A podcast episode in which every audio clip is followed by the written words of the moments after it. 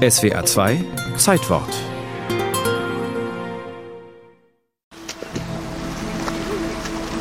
Zieht ihn raus! Sein Körper ist mit einer Eisschicht bedeckt, als man ihn aus dem Wasser zieht, die gefesselten Hände drohend zum Himmel gestreckt. In den folgenden Tagen pilgern die Einwohner von St. Petersburg zum Fundort von Rasputins Leiche und schöpfen Wasser aus dem Fluss, weil sie sich Wunderwirkung davon erhoffen.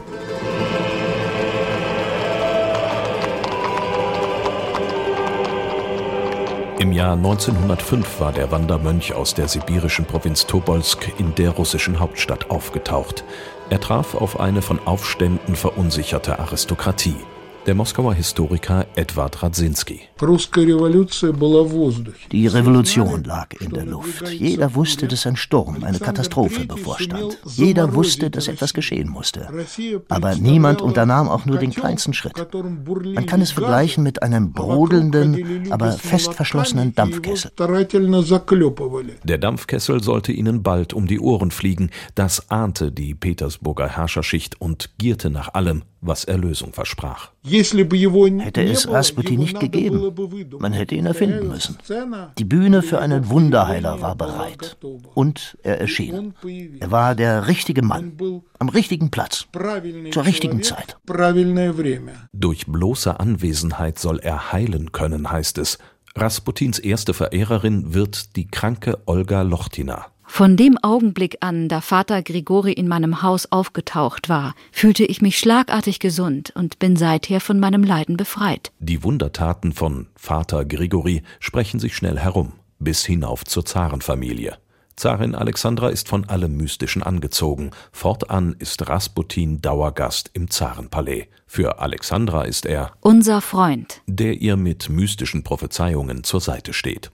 Schnell sind Gerüchte im Umlauf, die Zarin habe ein Verhältnis mit dem Mönch, denn der Mann des Geistes ist den fleischlichen Genüssen durchaus zugetan. Im Rotlichtmilieu wird er häufig gesichtet, und mit den Damen der Gesellschaft geht er gern ins öffentliche Bad. Das alles ist Teil seines kruden Glaubensbekenntnisses. Er hat sich eine typisch russische Theorie zusammengereiht. Nach jeder Sünde, so sagte er, bereut man. Und mit jedem Akt der Reue kommt man näher zu Gott. Wenn er Sex mit Frauen hatte, war es nicht bloß Sex, sondern zugleich ein Akt, in dem er ihre Sünden in sich aufnahm. Daneben mischt sich unser Freund mit seinen Prophezeiungen immer ungenierter in staatliche Angelegenheiten ein. Er verlangt Entlassungen, schreibt Anweisungen an Minister. Die Herrscherfamilie der Romanow ist zutiefst gespalten über Rasputins Einfluss und in der Duma, dem russischen Parlament, wettert der Vorsitzende Alexander Gutschkow. Auf welchen Wegen hat dieser Mann seine zentrale Position erlangt? Bedenken Sie doch einmal, wer an der Spitze das Sagen hat. Von einem heimlichen zweiten Ministerpräsidenten ist die Rede. Rasputin selbst versteht nicht, warum er so vielen ein Dorn im Auge ist. An seine Eltern schreibt er Der Teufel, der Verfluchte, gewinnt Kraft, und die Duma dient ihm.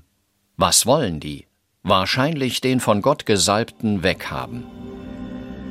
Eines Abends ist Rasputin zum Diner beim adeligen Felix Yusupow eingeladen. Er führt Rasputin in den Keller seines Hauses und schießt ihn dort nieder. Gemeinsam mit vier anderen Verschwörern fesselt er den leblosen Körper, schafft ihn zur Neva, und wirft ihn in das eisige Wasser. Ich habe Angst um das Volk und die Zarenfamilie, hatte Rasputin vor seinem Tod gesagt. Kaum drei Monate später geht das Zarenreich in der russischen Revolution unter.